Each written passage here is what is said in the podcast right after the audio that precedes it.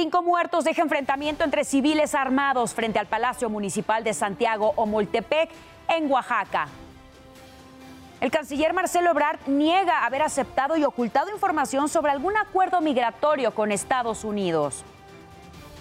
Con golpes y sillazos, el alcalde de San Mateo, Río Hondo, Oaxaca, responde a quienes lo acusan de desviar 30 millones de pesos.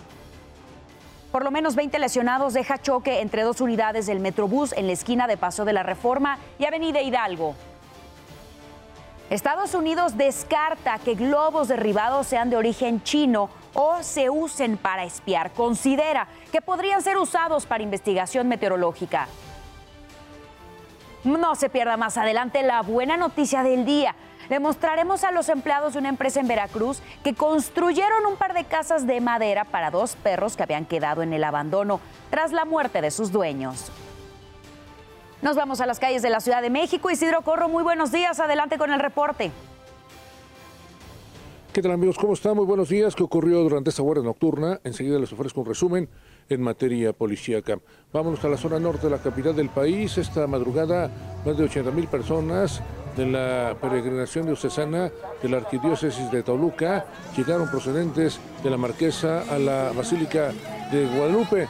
Lo hicieron caminando sobre constituyentes, Paseo de la Reforma y la Calzada de Guadalupe. El motivo, darle gracias a la Virgen Morena por los favores recibidos a lo largo de este año. De más información, tuvimos un enfrentamiento entre integrantes de un mismo movimiento popular, esto en la Colonia Los Olivos, en la alcaldía de Tláhuac. Esto ocurrió derivado pues, de un eh, intento de desalojo de un predio ubicado sobre la calle de Cisne y Lerdo de Tejada, en la citada colonia al oriente de esta capital. Hubo un primer enfrentamiento donde volaron algunos palos y piedras. Por fortuna no hubo personas heridas, al punto llegaron elementos de la policía capitalina, quienes con equipo antimotín evitaron que se registrara un segundo enfrentamiento. Amigos, el reporte que tenemos esta mañana. Isidro Corro, muchísimas gracias por la información. Quiero invitarlos también a que visiten nuestro sitio web que es www.adn40.mx. Aquí podrán encontrar toda la información que necesiten en el momento que la requieran y desde la palma de su mano. Si es que van a transitar por las calles de la Ciudad de México, a esta hora se registra buen avance en Monterrey de Avenida Álvaro Obregón hacia Avenida Chapultepec. Téngalo en cuenta, que no se le haga tarde, salga con tiempo también para evitar accidentes. Las condiciones meteorológicas en nuestro país, todavía en la zona norte se estarán registrando vientos, lluvias, bajas temperaturas, incluso en la zona serrana se podría registrar la caída de agua-nieve, porque tenemos el Frente Frío número 33 que está ingresando por el noroeste de nuestro país. Les recuerdo, en la zona norte se estarán registrando estas condiciones. Además, tenemos un canal de baja presión al interior de territorio mexicano, por lo que en el centro y sur podrían registrarse algunas lluvias aisladas. Recuerde también que tenemos eh, humedad ingresando desde el Pacífico, por lo que podría para eh, hasta el sureste podría llegar estas condiciones de lluvias aisladas. Téngalas en cuenta. Recuerdo también que en ADN 40 evolucionamos y queremos estar más cerca de usted. Por eso lo invito a reportar a través de todas nuestras redes sociales con el hashtag Ciudadano en Tiempo Real cualquier denuncia, reporte o situación que le inquiete. A través de redes sociales denunciaron a un vecino de la colonia Presidente Ejidales de la alcaldía Coyoacán que presuntamente quitó sin autorización parte de la banqueta de la esquina de las calles Alfredo Bonfil y Santa Ana. Quiero recordarle que mi compañera Saray Uribe estará a las 12 del día leyendo todo lo que nos manden con el hashtag Ciudadano en Tiempo Real. 5 de la mañana con 35 minutos, pasando a temas de nuestro resumen. Se registró un intercambio de disparos entre civiles armados y elementos de la Policía Municipal en Santa Cruz, Joncotlán, en Oaxaca. Un oficial murió y uno más resultó lesionado. Las autoridades investigan los motivos por los que comenzó la balacera. Más tarde, diversas corporaciones manifestaron sus condolencias al oficial Roberto Ignacio Hernández, quien murió en su labor.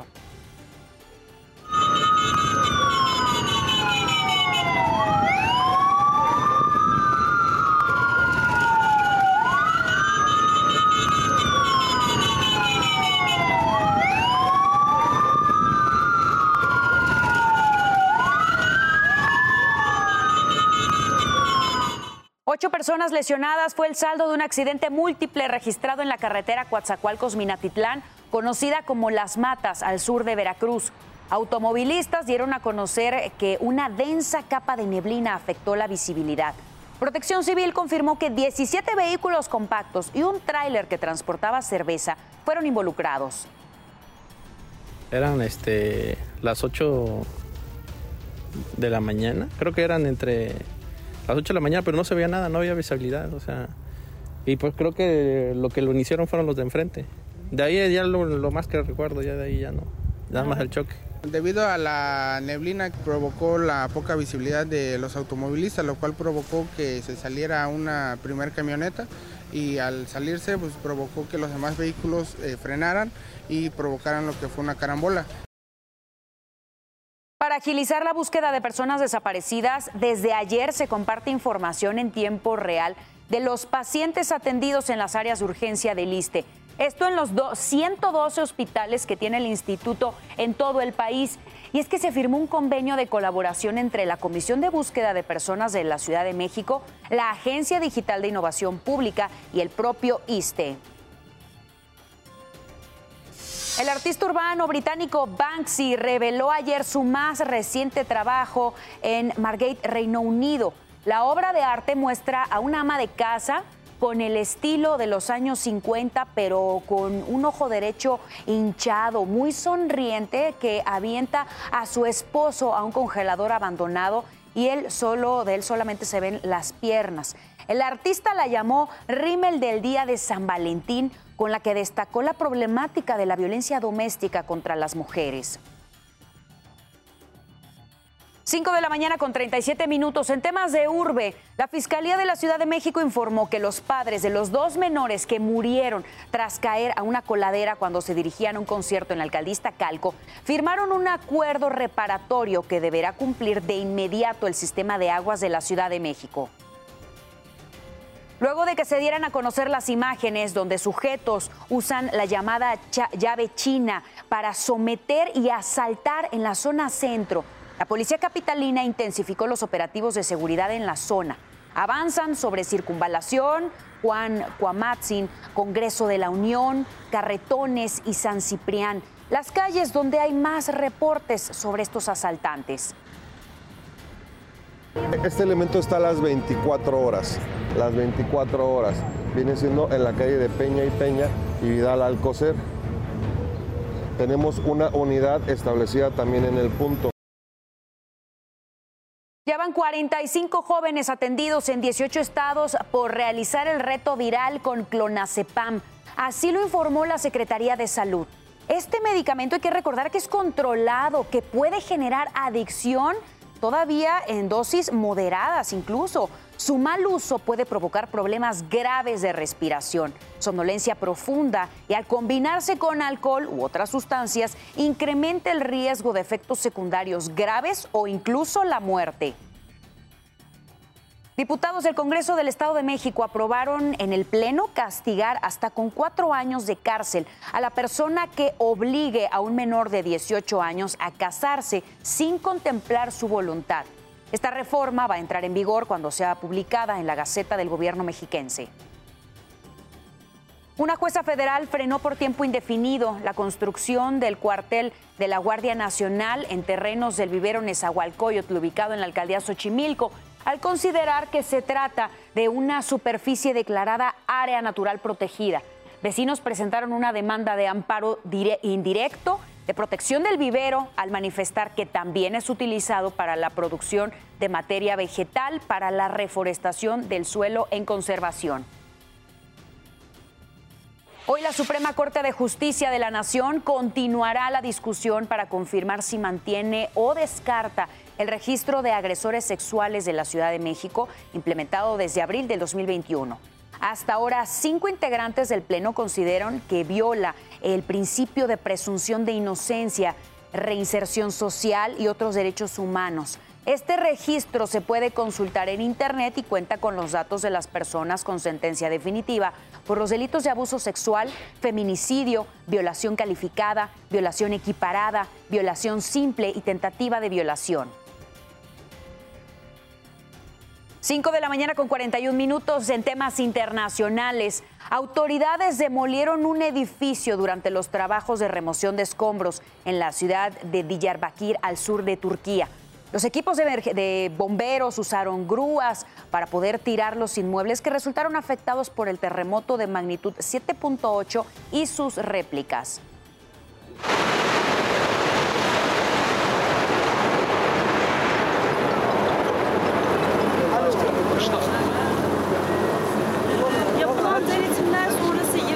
Los equipos de emergencia continúan con el rescate de sobrevivientes después de más de una semana que se registraran los terremotos que sacudieron Turquía y Siria. Precisamente lo que tiene en pantalla es el momento en el que sacaron de los escombros a un joven de 18 años llamado Mohamed Kafer después de permanecer unas 198 horas bajo las rocas. En Camaramás también fue rescatado un joven de 17 años llamado Mohamed Enes Yenanir. Su hermano de 21 años fue rescatado después de él. Precisamente por los terremotos que se registraron en Turquía y Siria, reportan más de 41 mil muertos. La mayoría de los fallecidos se concentran en Turquía con 35.418 y en Siria son 5.800. El ministro de Urbanización de Turquía, Murat Kurum, dijo que unos 42 mil edificios han sido demolidos debido a que presentaban daños severos en su infraestructura. Hoy podría regresar a México el equipo de rescate que fue enviado a Turquía debido a que el gobierno de ese país iniciará con las labores de demolición a gran escala. Así lo informó el secretario de la Defensa Nacional, Luis Crescencio Sandoval. Hay que recordar también que el personal rescató con vida a cuatro personas y recuperó 33 cuerpos. Por otra parte, el expresidente de Estados Unidos, Donald Trump, lidera la carrera republicana para las presidenciales del 2024. De acuerdo con una encuesta de opinión pública, el magnate cuenta con el apoyo del 43% de los republicanos registrados. Le sigue el gobernador de Florida, Ron DeSantis, quien obtuvo 31% del respaldo, mientras que Nikki Haley, exgobernadora de Carolina del Sur, solo cuenta con el 4% de la aceptación. El gobierno de Estados Unidos no tiene indicios de que los objetos voladores que fueron derribados sean de origen chino o incluso que tengan funciones de espionaje. La Casa Blanca dijo que podrían ser globos vinculados a comercios o de investigación, por lo que serían inofensivos. Uno de ellos corresponde a China, que según era para fines de investigación meteorológica. El senador republicano Marco Rubio afirmó estar sorprendido porque los objetos voladores fueron derribados. Dijo que un hecho así no había pasado en 65 años. Añadió que la mayoría de la información recibida por los senadores podía ser publicada sin comprometer la seguridad nacional. También afirmó que el primer objeto derribado era un globo espía chino. La senadora demócrata Kristen Gillibrand defendió la decisión de derribar los objetos que sobrevolaron el espacio aéreo de Estados Unidos su declaración ocurrió al salir de una reunión con senadores donde recibieron información sobre el artefacto volador. Gillibrand además aseguró que si este tipo de aeronaves circulan en espacios aéreos comerciales, pueden poner en peligro la seguridad de vuelos civiles. Usted ya está bien informado y con todos los datos que necesita saber antes de salir de casa. Manténgase conectado en todas nuestras plataformas. ADN 40, siempre conmigo.